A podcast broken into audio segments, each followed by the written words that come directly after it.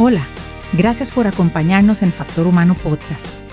Este es un espacio donde conversamos con líderes de distintos campos para conocer sus historias, los desafíos que han enfrentado y aprender lecciones que nos sirven para nuestra propia vida.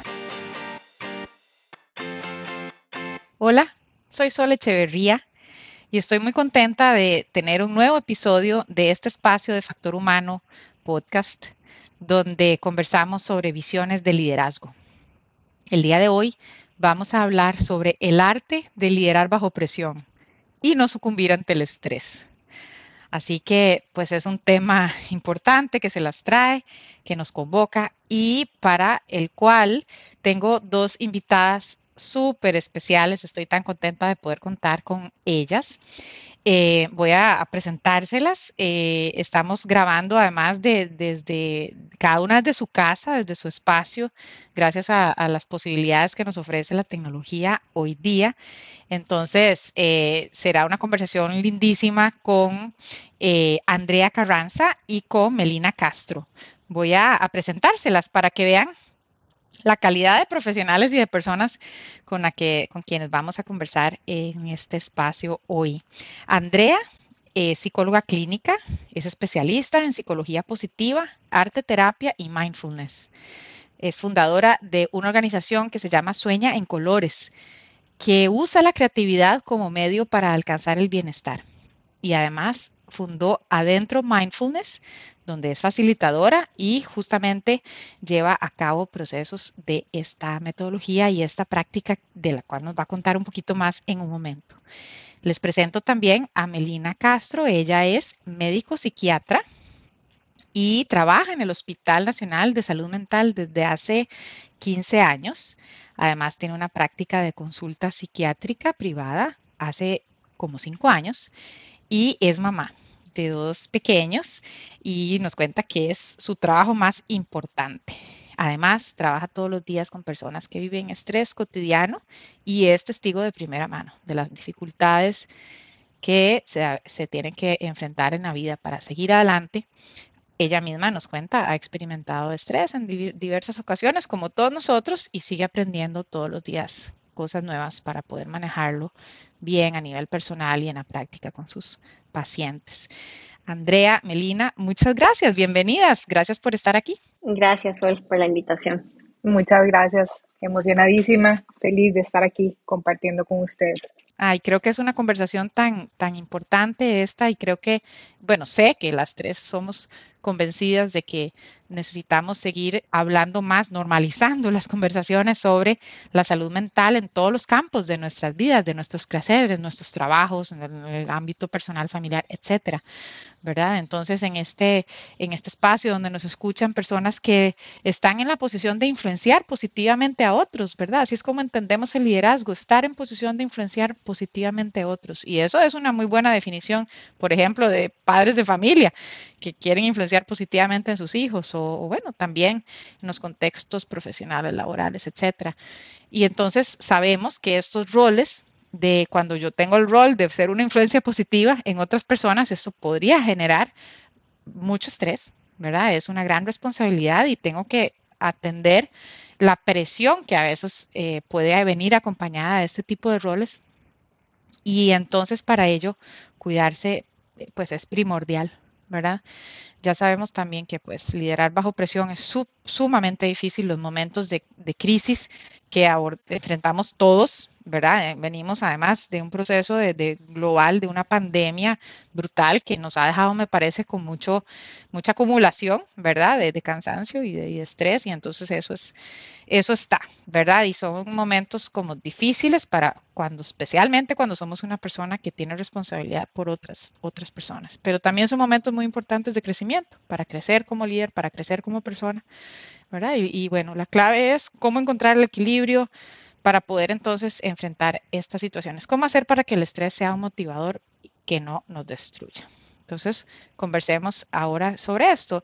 Me gustaría para comenzar que, me cuenten cómo define cada una o cómo entiende cada una eh, desde su óptica personal y en su práctica también profesional el estrés. cómo entiende cada una el estrés y tal vez Andrea puede comenzar contándonos desde su, desde su óptica qué es el estrés. Sí, le dejo la parte, la parte biológica y la cascada de todos los sistemas a Melina. Pero yo te diría que, que podemos empezar entendiendo el estrés como una respuesta fisiológica, ¿ok? Como una respuesta que tiene el cuerpo ante una situación amenazante. Y esto, esto es muy importante eh, subrayar el hecho de que hay una amenaza y de que es una respuesta natural del cuerpo. Incluso organismos más sencillos o menos complejos como las plantas o algunos animales tienen respuesta al estrés. ¿ok? Entonces, todos pasamos por ahí. O sea, el estrés es necesario para poder vivir, incluso para poder sobrevivir. podemos pensarlo como un mecanismo de sobrevivencia. Y si lo pensamos desde la parte más psicológica, no podemos tampoco olvidar que implica una experiencia subjetiva, que todas esas sensaciones que nosotros percibimos o que reconocemos en ciertas situaciones, ya sea del trabajo, de la familia, de relaciones interpersonales, de la salud, de las finanzas, lo que sea, hay una experiencia subjetiva. Es decir, que tal vez vos, o Melina no reaccionarían de la misma manera frente a una situación que yo interpreté, y subrayo para ahora hablar de eso un poco también, que yo interpreté consciente o inconscientemente como una amenaza. Y eso tiene un montón de efectos en el cuerpo, ¿verdad? A nivel del sistema inmune, a nivel del sistema endocrino, a nivel de todo el sistema nervioso central y imagínate ahí todo lo que se viene después. Claro, me encanta para abrir el tema de todo lo que se trata. Melina, desde tu punto de vista, ¿cómo pensás el estrés? Sí, yo creo que eh, justamente esto que, menciona Andrea es algo clave, ¿verdad? Porque hay, una, hay un fenómeno que es externo a la persona que va a generar una respuesta que generalmente es interna, que involucra mente y cuerpo, ¿verdad? Em, que completamente de acuerdo, es algo súper evolutivo, ¿verdad? En, la época de los cavernícolas, yo siempre explico esto en, cuando eh, doy clases, de ahí venía el animal corriendo y había que subirse al árbol de alguna manera para sobrevivir. Entonces, evolutivamente, eh, ante una amenaza, hay una serie de eventos o fenómenos que eh, lo que lo que permiten es que se generen una serie de respuestas a nivel del cuerpo que nos permiten ese eh, subonazo de energía, de adrenalina para poder sobrevivir en un momento determinado. Em, lo que ocurre básicamente en, digamos, en, nuestras sociedades de hoy en día es que estos estreses son sostenidos en el tiempo. No es simplemente el animal que venía corriendo, ¿verdad? Para comernos, para matarnos, sino que es alguna situación que suele prolongarse en el tiempo por diferentes factores y que entonces, en lugar de, dar esta respuesta aguda a nivel de mente-cuerpo, eh, digamos, eh, empieza a generar esta respuesta de una forma más crónica. Y es por esta razón que empiezan a darse tal vez algunos cambios que inicialmente, em, eh, digamos, estaban destinados a ocurrir, pero que posteriormente pueden, digamos, pueden causar alteraciones a nivel de, de mente y de cuerpo. Y, definitivamente hay toda una historia de vida y toda una serie de características de la personalidad que determinan cómo yo vivo el estrés y por qué, como decía Andrea, yo eh, tal vez yo identifico algo como un factor de estrés para mí, pero ella tal vez ante la misma situación no. Y eso va a depender de, digamos, de muchos ejes eh, a lo largo, digamos, de, mi historia de vida interesantísimo también esto que, esto se convierta, la condición de la, de la vida de hoy día, en esencialmente se convierte en, una cosa crónica que hay que sobrellevar constantemente y seguro nos adaptamos a llevarlo. Vuelvo al tema también de, esto de la amenaza que, mencionó Andrea, en el sentido de que yo no sé por qué, pero yo, y me dirán ustedes lo que experimentan en sus prácticas clínicas, pero yo tengo la impresión de que todo lo que sea psicológico, y estoy haciendo entre comillas, eh, es como un poquito menospreciado, en el sentido de que estas cosas no deberían, no deberían ser para tanto, ¿verdad? Como que uno debería, eh, esto del estrés, eh, este, como el tipo de amenazas, y, Andrea mencionó que para cada quien es una experiencia diferente y cada uno de nosotros interpreta como amenaza desde su, desde su lugar, ¿verdad? Desde su óptica. Y entonces aguantamos y aguantamos, aguantamos mucho, siento yo, porque sentimos que no amerita, porque la amenaza me la estoy como imaginando yo, ¿verdad? Como que tal vez nos cuesta aceptar y legitimar que lo que cada quien experimenta como una amenaza es una legítima amenaza, ¿verdad? Y darle, ¿qué, opinan con respecto a esto? ¿Estoy yo mal? Eh, ¿Será que de verdad esta, esta cosa de que aguantamos tantos porque, porque sentimos que, que no podemos ah, hablar de estas amenazas psicológicas que nos afectan? ¿Qué piensan? ¿Qué piensa eh, cualquiera de las dos? Bueno, eh, justamente, justamente mientras escuchaba a, a Melina, pensaba un poco en esto que mencionas de ese, de ese factor externo, ¿verdad? Ese, eso que podríamos llamar como estresor o lo que sea que vaya ahí a detonar esa respuesta del cuerpo. Sin embargo, ¿cuántas veces, como vos decís, Sol, la amenaza no está ahí afuera? ¿Verdad? La amenaza simplemente es una duda que tengo en mi cabeza o es una escena que yo me elaboré o es un pleito que ya yo tuve o es un pleito que estoy anticipando tener, ¿verdad? Y estoy tirando ideas al aire porque a veces son esas pequeñas cosas que tal vez no son tan pequeñas porque es como el ejercicio este del, limón y el mango, se los voy a contar así rápidamente, pero es esta, si yo les digo a ustedes que cierren sus ojos y que se imaginen un mango con sal y acidito y nos concentramos en cómo puede saber el mango y su acidez, probablemente vamos a empezar a salivar. ¿ok? Y, y, pongo este ejemplo porque más o menos algo así es lo que sucede también con esta experiencia del estrés. Cuando yo no tengo un factor, como, como mencionaba Melina, que lo tenían tal vez nuestros antepasados, que tenían que salir corriendo del animal que nos iba a comer y había que subirse a un árbol y escapar, sino que es más bien el sonido del tren que ya va a pasar, ¿verdad? O la presa de la 27, que entonces a mí me pone a anticipar y me pone a hacerme este montón de ideas en la cabeza y eso produce el mismo efecto o se da ese mismo acontecimiento fisiológico en donde están implicados el cerebro, el aparato hormonal, el sistema, ta, ta, ta, ta, ta, y se desencadena todo el estrés. Y la amenaza no estaba ahí afuera. Pero no por ello es menos real, ¿verdad? Es, es, es lo que estoy entendiendo. E, e, el, Exactamente. El, la respuesta y la reacción a la amenaza es igual de real. E, este, y, y, por ende amerita eh, igual atención.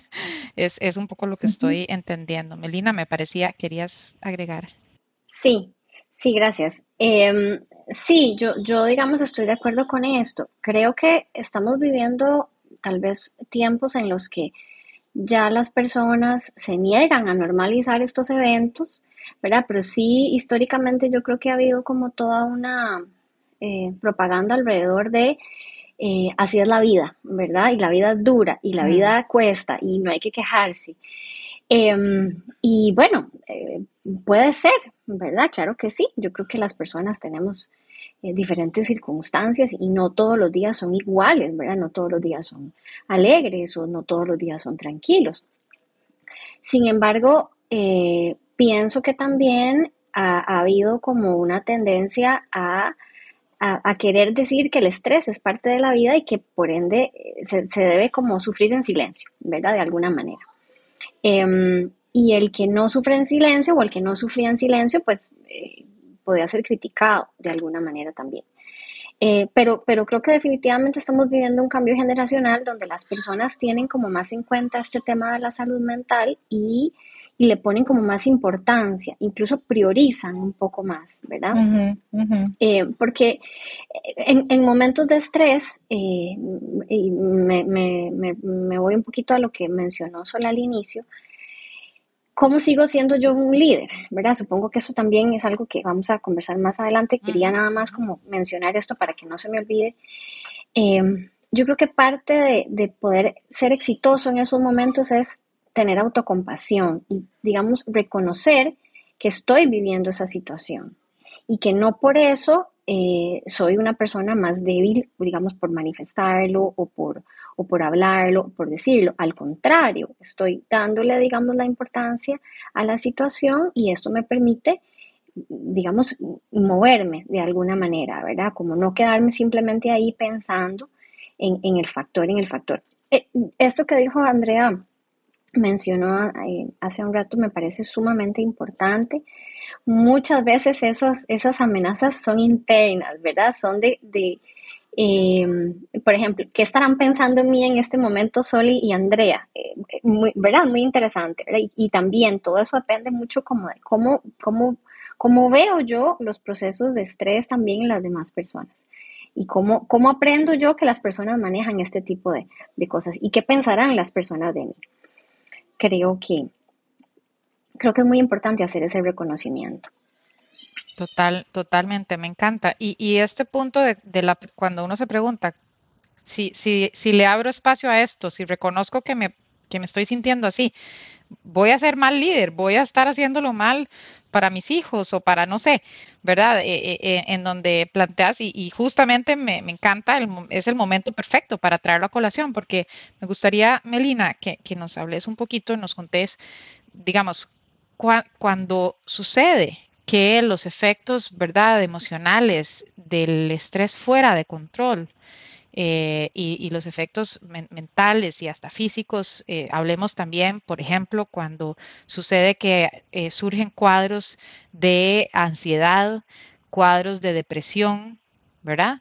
Que son muy usuales, que muchas personas padecen, ¿verdad? Es que yo creo que no, no, no vamos a poder insistir lo suficiente en que hay, hay una gran presencia de eh, de, situaciones difíciles a los cuales, por supuesto, que, generan eh, muchas veces situaciones así de, bueno, de cuadros de ansiedad bastante severos y, o incluso depresión y otros. Entonces, eh, ¿cuáles son esos efectos, Melina, y cómo, cómo, este, verdad, cómo puede reconocerlos una persona que tal vez no sé, no, no, no sabe muy bien qué es lo que está pasando, pero no se está sintiendo bien? ¿Verdad? Entonces, ¿qué, ¿qué, podrías ayudarle, cómo podrías ayudarle a que pueda eh, autoidentificar ciertas cosas?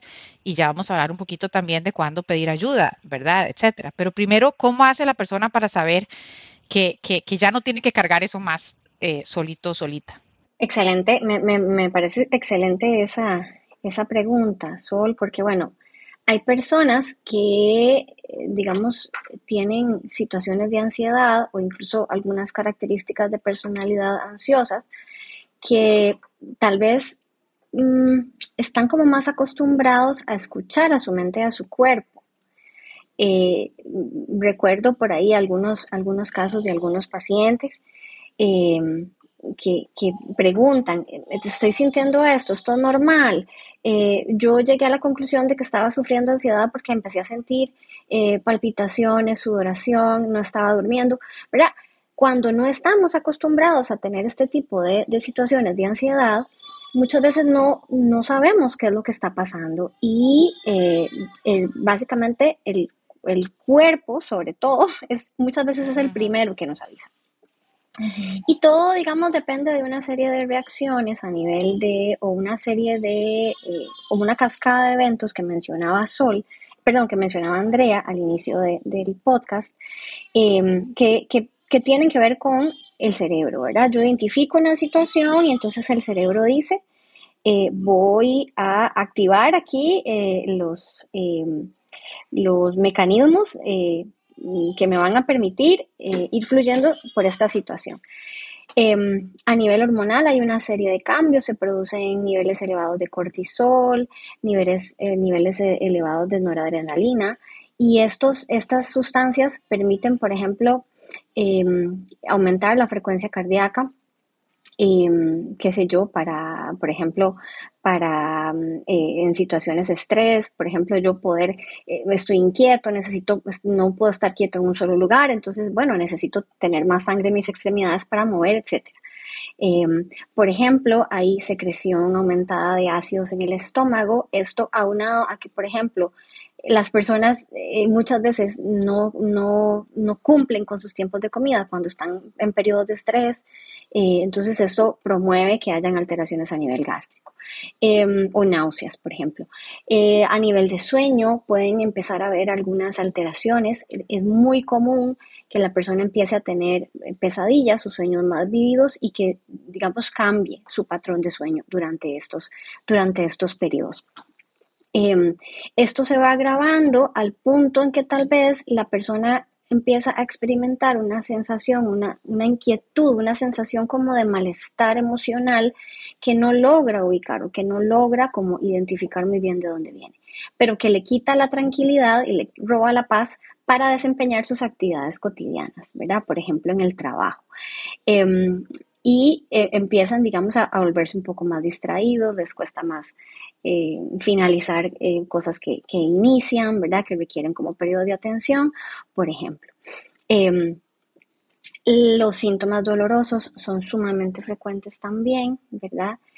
porque bueno, con este, digamos, los músculos se utilizan más, entonces hay toda una, una, una, contracción de la musculatura, por ejemplo, esto a nivel de cuero cabelludo puede dar dolores de cabeza, eh, dolores de espalda, em, en las mujeres también, en algunos casos eh, cambian, los, los ciclos menstruales se vuelven un poco más intensos, más dolorosos.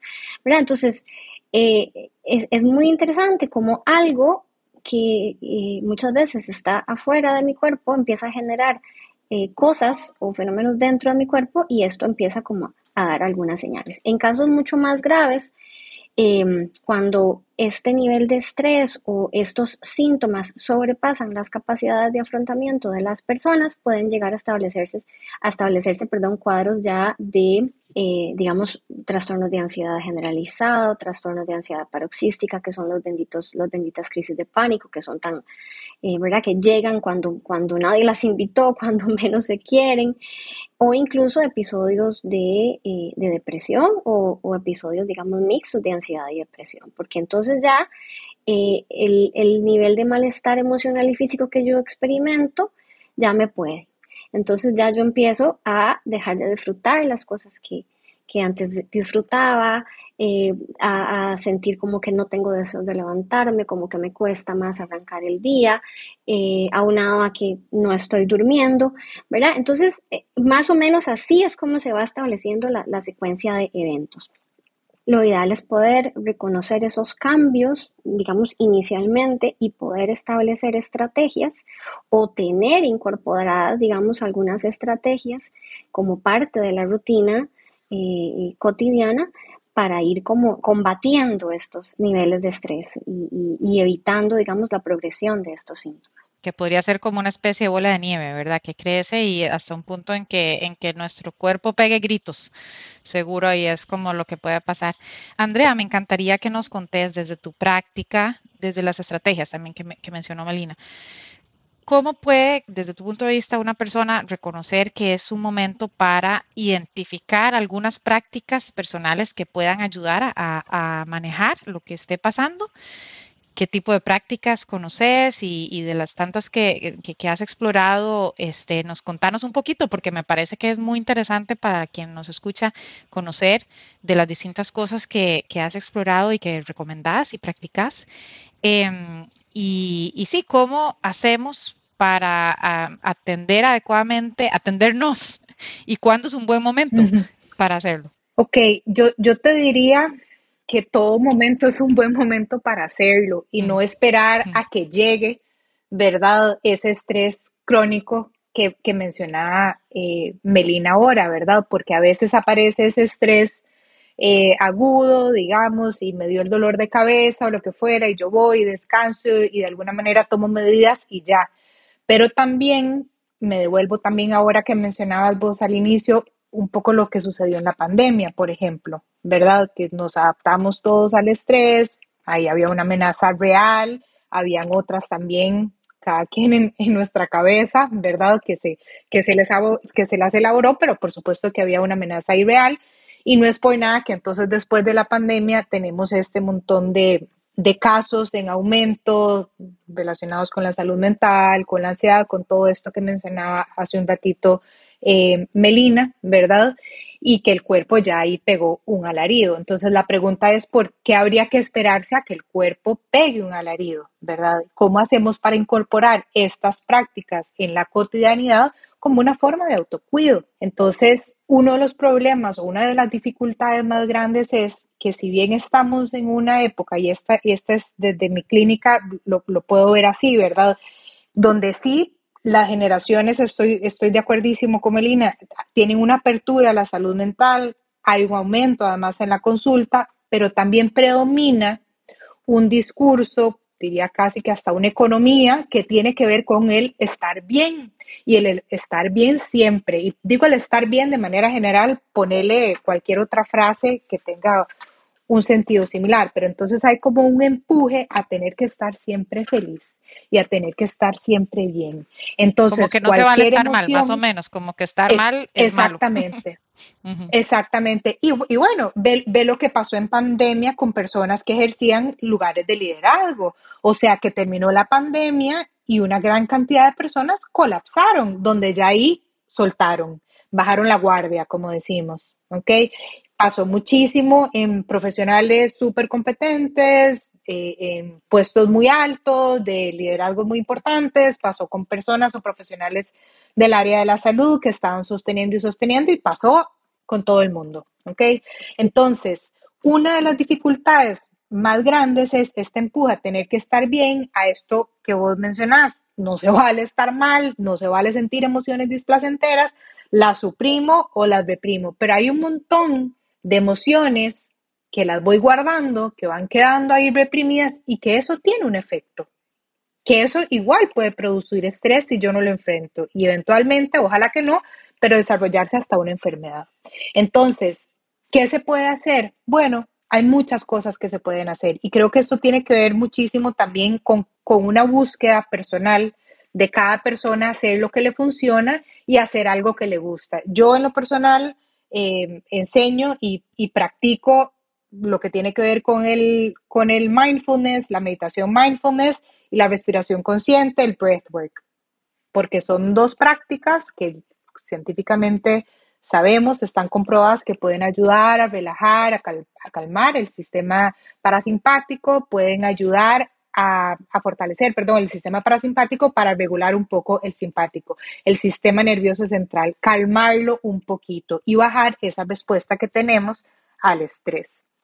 Ahora, hay muchísimas, ¿ok? Hay muchísimas. No sé si, si, si querés un poco que te, que te explique cuáles son algunas de esas prácticas o que las comentemos aquí, pero yo creo que lo más importante es esa búsqueda personal de incorporar cualquiera de estas prácticas o el deporte y todo como con balance, ¿verdad? Y todo como con mucho autoconocimiento, porque también hacer una práctica meditativa, por ejemplo, o de breathwork, si es algo que a mí no me gusta, si es algo con lo que yo no conecto y más bien lo incorporo como algo más en la lista de las cosas que tengo que hacer, de imagínate lo que va a pasar ahí, ¿verdad? Más bien tengo que relajarme, tengo que relajarme y respirar. Exacto. Entonces se me empieza a sentir el... sí, sí, sí. Exactamente. Entiendo, no, pero es interesante esto que planteas, me parece, de la respiración y tal vez como para dejarlo aquí como oferta, que, ¿cómo respirar? ¿Cómo? ¿Hay algo que podemos saber como que sea sencillo de decir? Eh, porque conozco, dice, he oído que la respiración en efecto es un ejercicio tan sencillo, tan gratis, ¿verdad? Tan a la mano, que puede ayudar muchísimo. Respirar como rápido, despacio, duro, suave. ¿Algún consejo rápido? Por ejemplo, ah, un, consejo rápido, por ejemplo, es em, que las exhalaciones sean un poquito más largas que las inhalaciones. Entonces, eh, hay técnicas, ¿verdad? Como para medir esto y se hace un conteo general de cuánto respira cada persona por minuto. Tal vez vos respirás 10 veces, tal vez Melina respira 8, tal vez yo respiro 14, ¿verdad? Esto va a depender de cada persona. Entonces yo puedo hacer que mis inhalaciones sean de 4 segundos y que la exhalación sea un poquitito más larga e irla aumentando. Porque cuando estamos estresados o estresados, cuando estamos muy ansiosos o con miedo, la respiración tiende a ser más rápida y tiende a ser más corta y tendemos a respirar, a inhalar más de lo que exhalamos. Entonces, si queremos relajar el sistema nervioso central, lo que se recomienda es que se extienda un poquito la, exhalación. Ok, buenísimo. Eso ya es bastante, ¿verdad? Por si alguien que nos escucha, eh, este, ya dentro de un ratito puede ser que le sirva conocer esto y aplicarlo. Empezamos a aplicarlo desde ahora. Melina, voy con vos en una pregunta. Yo, yo ah, eh, concuerdo en que, igual, creo que las tres concordamos en que en buena hora, hay ahora mucha mayor conciencia, se habla más de eso, por eso estamos aquí hoy también hablando. Y aún así también considero que existe mucho tabú con respecto a la terapia, a ir a terapia, ¿verdad? Es, es la terapia psicológica y me, me, me, atrevo a decir también, especialmente la terapia psiquiátrica, ¿verdad? Está como esta sí, cosa de, ah, no, ya eso es el, ahí ya eso es lo último, ¿verdad? Entonces, bueno, ¿qué mensaje, verdad? ¿Cuándo, por qué, por qué no hacemos más recurso de algo que es tan bueno, tan positivo, tan disponible? Hablemos un poquito. ¿Cuándo es un buen momento? Siempre, pero el tabú alrededor de la terapia y, y de la terapia este, psiquiátrica también o, o, multidisciplinaria. Contanos tu punto de vista. Sí, eh, vamos a ver, frecuentemente llegan las personas asustadas, ¿verdad? Como eh, sin... Y si alguien me ve, no aquí teniendo, me encuentro alguien en la sala de espera, sí, qué verdad, pena. para empezar. Pero también como diciendo, bueno, es que no, no tengo como muy claro por qué estoy aquí, ¿verdad? Eh, yo podría decir que muchas veces las personas llegan referidas por una persona, ya eh, por un, eh, digamos, profesional en psicología, ya con un proceso, digamos, este, empezado eh, y necesitan un aporte eh, de una valoración, ¿verdad? Como para ver si hay algo un poco más clínico. Cuando decimos algo un poco más clínico, hablamos de ya, digamos, si hay algún un trastorno, hay que, vamos a ver, a mí no me gusta usar la palabra trastorno, sin embargo es el nombre que se le da. Formal, um, sí, como médico, exactamente, pues, a, sí. estas, a estas situaciones, ¿verdad? Que son básicamente conjuntos de, de síntomas que los, las personas reportan, este, para ver, digamos, si, si, si, um, si de pronto esta situación está yendo un poco más allá y ya se está estableciendo como un síndrome, hablemoslo así, como un síndrome ya más claro, ¿verdad? De salud mental, que tal vez se podría beneficiar de alguna intervención farmacológica. Muchos casos llegan así. Sin embargo, es un error pensar que ir al psiquiatra es sinónimo de salir medicado. Porque muchas personas piensan eso, piensan que eh, psiquiatra, claro, médico igual medicamentos. Y no necesariamente es así. Eh, la consulta en psiquiatría es una valoración en la cual, digamos, uno realiza, como en medicina, como en cualquier otra especialidad, una historia clínica, pero también con elementos de, de historia de vida y de salud mental, ¿verdad? Es como una entrevista y uno durante la valoración hace un examen del estado mental. Eh, entonces es como ir al doctor, igual que ir al neurólogo que le hace preguntas y le hace un examen neurológico, ¿verdad? Es básicamente lo que pasa es que los psiquiatras lo que hacemos son, somos preguntas, no, no, examinamos al paciente físicamente. Eh, y eh, además de esto, entonces emitimos, digamos, o, o, o decimos, bueno, esta persona eh, se puede beneficiar de estas y estas estrategias, ¿verdad? Como ayudar también a la parte de establecer un plan de tratamiento que algunas veces incluye eh, un fármaco, algunas veces, otras veces no. Eh, la gente piensa que ir al psiquiatra es sinónimo de estoy loco, ¿verdad? Hablemoslo claramente, la locura. Es, es, es, esta cuestión como eh, de la gente que ¿Tabú? se comporta raro, que habla sola, que habla cosas extrañas, de cosas. Sin embargo, eh, la salud mental es tan amplia y tiene tantos tipos de manifestaciones y por dicha solamente un pequeño porcentaje de las situaciones se refieren a cosas más graves como estas de alucinar y tener delirios, ¿verdad? O estar suicida, por ejemplo. Eh, el resto de las veces son otro tipo de manifestaciones que responden mucho a procesos de, de ansiedad y depresión, por estrés, ¿verdad? O trastornos de estrés agudo o trastornos de estrés post-trauma. Eh, luego, algo muy importante que también la práctica clínica me ha permitido aprender es que muchas veces mi concepto de ir al psiquiatra o de hablar de los problemas de salud mental depende mucho de cómo se manejaban esos temas a nivel de mi familia. ¿verdad? Si mi familia eh, mm, era un tema tabú, no se podían expresar, digamos, este tipo de situaciones, entonces eh, suele, digamos, eso tener un impacto y la persona también eh, tener como cierto grado de reserva. Y es muy usual que le digan a uno las, los pacientes. uno pregunta, bueno, ¿hay alguna persona con antecedentes de salud mental en su casa? Sí, doctora, hay varios, ¿verdad? no están mm, claramente diagnosticados, pero yo estoy segura que mi mamá es ansiosa, que mi papá es esto. Entonces, realmente es algo muy cotidiano. Lo que pasa es que a lo interno de la cultura familiar muchas veces son temas que no se, no se hablan abiertamente. O yo guarde decir que, tengo esto porque entonces ya van a pensar que estás loco. Eh, entonces creo que también está como muy influido por, la cultura. Em, la, cultura y, la, educación que uno recibió. Claro, en este intento de, que, de parecer normal, otra vez estoy haciendo comillas, cuando lo normal es lo otro, cuando lo normal es ser humano y, padecer eh, de camino cosas, así como disfrutamos y, vivimos también desde la plenitud y el deseo y la felicidad, esto de que, ¿verdad? Este, normal, otra vez, comillas, versus lo normal que es eh, todos estos tránsitos. Entonces, no, muchas gracias, Melina, por explicarnos un poquito más cómo, cómo, cómo es, cómo funciona, de qué se trata, porque yo soy de la opinión de que, como también nos decía ahora Andrea, posibilidades hay muchas, posibilidades hay muchas, y es pues responsabilidad así de cada quien eh, eh, hacerse las preguntas importantes, eh, hacer, ¿verdad? Comprometerse con ese autocuido que, que como dice Andrea, eh, en lo cotidiano, desde antes, no esperarse a que esté la crisis, no esperarse hasta que ya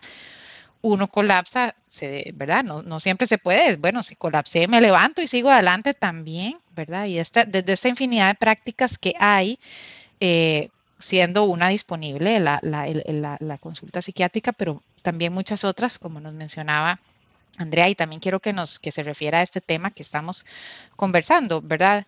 Este, como yo en alguna época de mi vida fui, eh, tuve una práctica clínica psicoterapéutica, luego he evolucionado, pero bueno, siempre por supuesto, mantengo un enorme interés en los temas que tienen que ver con salud mental y, me encanta el trabajo multidisciplinario, es decir, pensar que, podemos hacer recurso y que es, hasta la mejor forma de hacerlo, de, un montón de distintas prácticas puestas en marcha al mismo tiempo, precisamente porque algunas posibilitan el avance de un cierto trabajo y está perfecto, se vale perfectamente de pronto un apoyo, por ejemplo, este, farmacológico mientras hago el trabajo psicológico, mientras también trabajo el, el, el mente-cuerpo, ¿verdad? Este, Andrea, ¿cómo, cómo, cómo, cómo ves esto? ¿Qué te parece?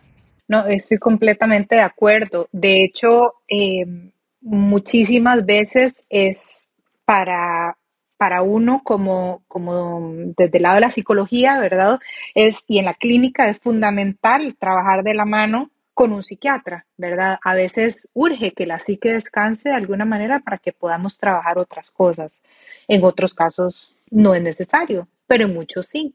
Y creo que, creo que aquí una de las cosas más importantes es tener la apertura, la valentía, la compasión, incluso si, si se quiere, de poder hacerse esas preguntas importantes, ¿verdad? Creo que por la época en la, en la que estamos también hemos, hemos perdido mucho el contacto con nuestro propio cuerpo, con, con nuestra propia psique, con lo que nos está pasando pasamos muy distraídos, muy distraídas con cosas positivas a veces, pero muchas otras con actividades que tal vez no nos generan tanto bien y, quedamos ahí como muy atrapadas, ¿verdad? Nuestra atención está como por todo lado y eso hace que tengamos una gran dificultad muchas veces para mirar hacia adentro.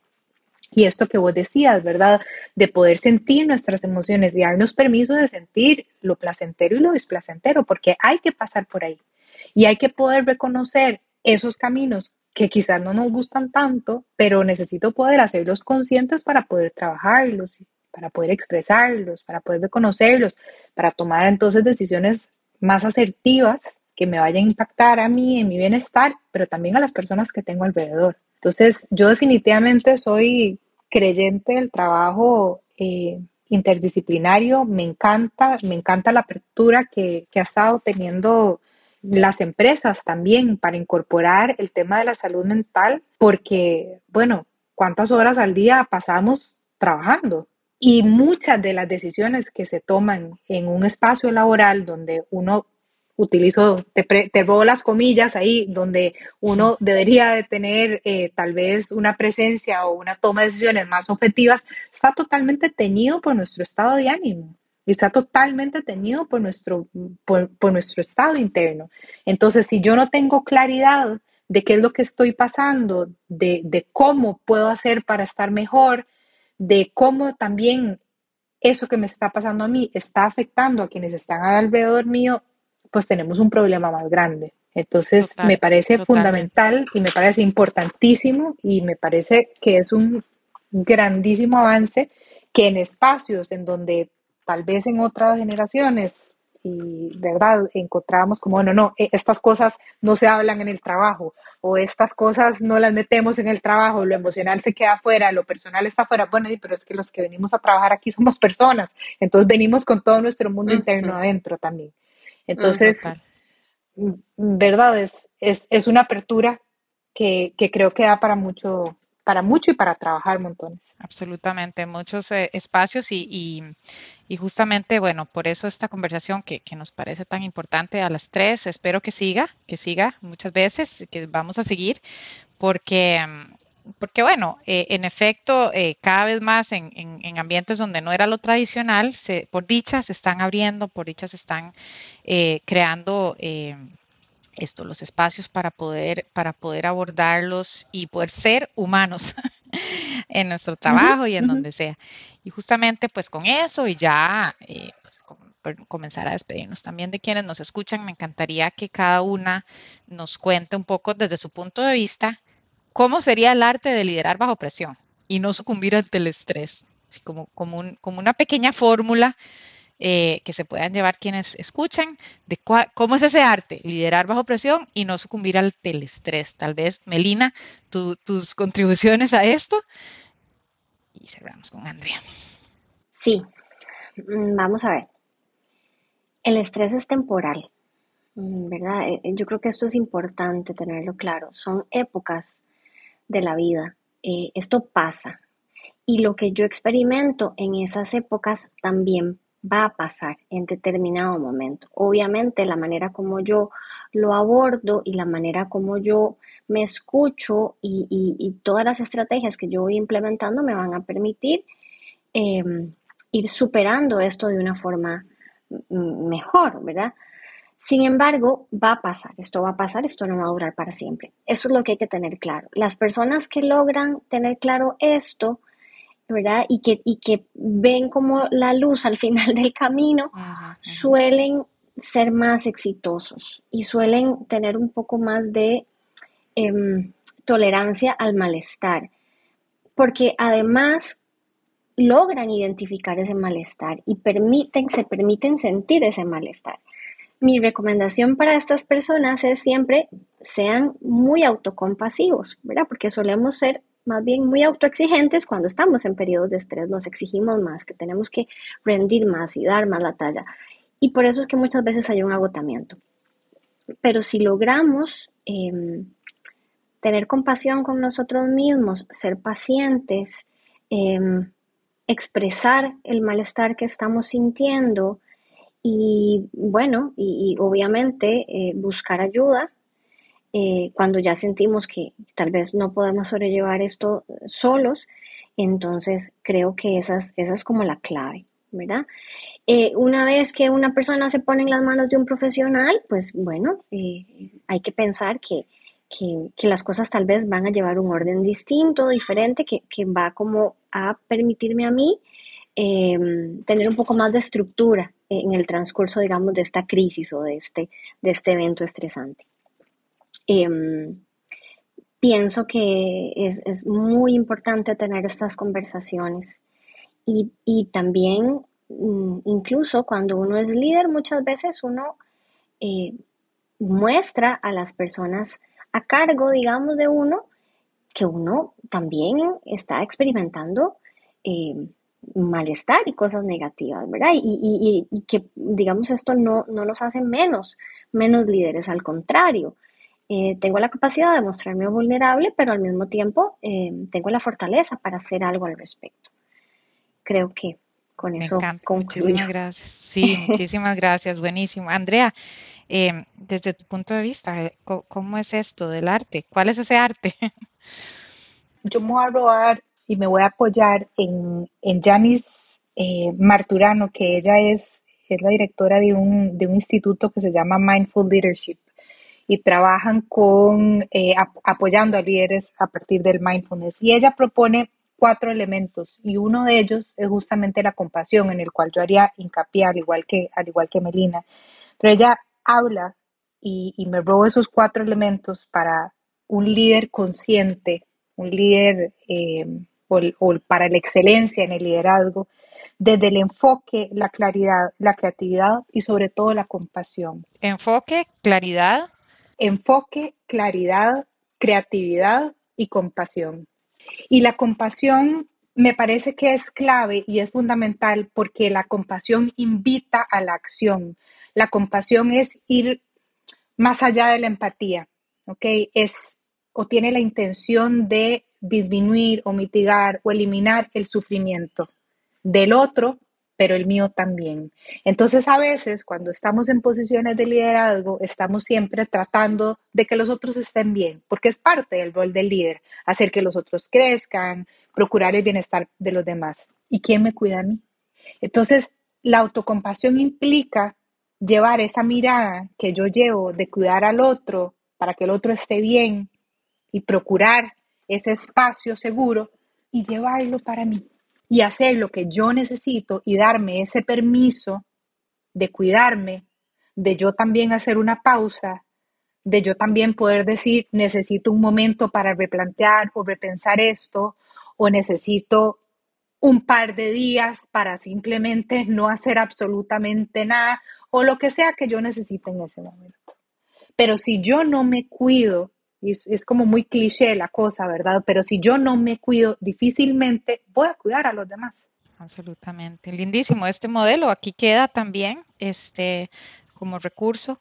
Y, y bueno, no, le agradezco a ambas infinitamente. Nuevamente, este, una conversación indispensable, me parece, y espero que no sea la última, además, en este espacio que yo, pues, con tanto cariño, ¿verdad? Eh, este, ofrezco, pero honestamente es mucho como para mí también.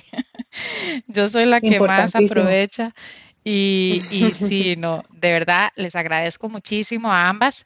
Eh, alguna, alguna reflexión final que, quieran compartir, algún consejo, despedida, eh, ya estamos por, por cerrar, pero me gustaría darle a cada una el espacio de que se dirija a nuestra audiencia y, y pues, no sé, le dé una despedida o un mensaje o algo. Yo les diría que prueben. Hace un ratito yo les decía como, bueno, si eso no es lo mío, hago otra cosa, pero realmente no sabemos qué es lo de uno hasta que lo probamos. Entonces, yo diría que lo prueben. Eh, particularmente desde, desde, mi área, siempre recomiendo estas prácticas contemplativas, el mindfulness y el breathwork. Hay muchas maneras de hacerlo. Eh, hay un mito construido muy grande alrededor de estos, de estos conceptos y realmente han ido evolucionando también, por más de que sean prácticas ancestrales, han ido evolucionando de la mano de la neurociencia y sabemos que prácticas cortas, incluso prácticas de 5, de 3 minutos, pueden realmente hacer la diferencia. Entonces, es una invitación, más que todo, a, a que prueben, a, a, que no juzguen y no se juzguen y no se priven de prácticas que realmente se pueden incorporar en el día a día, que son bastante simples, que las pueden llevar a donde sea que están y que sí se puede, que sí se puede, no vamos a evitar nunca el estrés porque es parte de estar vivos, pero sí podemos navegarlo diferente. Muchas gracias. Melina. Bueno, yo creo que voy a apoyar la, la propaganda, la moción que hace, claro. que hace Andrea.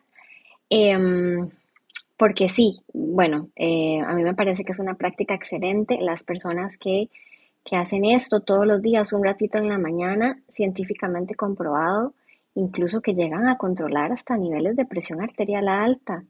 Es impresionante, ¿verdad? O sea, uh -huh. las personas hacen esto al, al, inicio del día y les cambia el día y tienen la capacidad de pasar un mejor día, ¿verdad? Y esto eh, no solamente eh, porque existe evidencia, sino por, experiencias de gente cercana, de pacientes que, atiendo que, que lo hacen. Es como un músculo muchas veces que está ahí y nunca se ha ejercitado, entonces puede ser que al inicio cueste un poquito, ¿verdad? Pero el potencial está ahí, el potencial está ahí y ese músculo de, la meditación, ¿verdad? Y de la respiración consciente se puede ejercitar em, hasta hacerse robusto. Igual parece un poco cliché, ¿verdad? Porque puede sonar como una receta de cocina, pero tiene mucho que ver con esta, eh, con esta autocompasión y esta autoempatía. Em, sueño, alimentación, ejercicio, meditación. Creo que es una, clave muy importante y es de las cosas que, bueno, que algunas tenemos que hacerlas, como comer y dormir, por ejemplo, ¿verdad? Pero em, es importante que cuidemos estos cuatro aspectos, porque eso nos puede, eh, nos puede dar beneficios a la salud, tanto física como mental. Y bueno, igual, eh, a la gente a veces se siente presionada, ¿verdad?, a, hacer todo esto, pero es, creo que es como ir empezando poco a poco. Si yo no me cuido, muchas veces nadie me va a cuidar. Entonces también creo que es, creo que esa es la clave. Muchísimas gracias a ambas. Cuidarnos, cuidarnos por, por nosotros mismos, nosotras mismas y, y por los demás. Y y bueno, me llevo este mensaje. Muchas gracias a todas las personas que nos escuchan en este espacio, Factor Humano Podcast. Muchas gracias, Andrea. Muchas gracias, Melina, por este espacio, por contarnos, por abrirse, por eh, compartir. De verdad espero que no sea la última.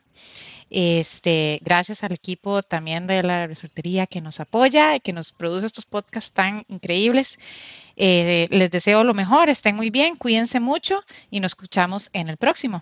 Hasta luego. Gracias, hasta luego. Gracias.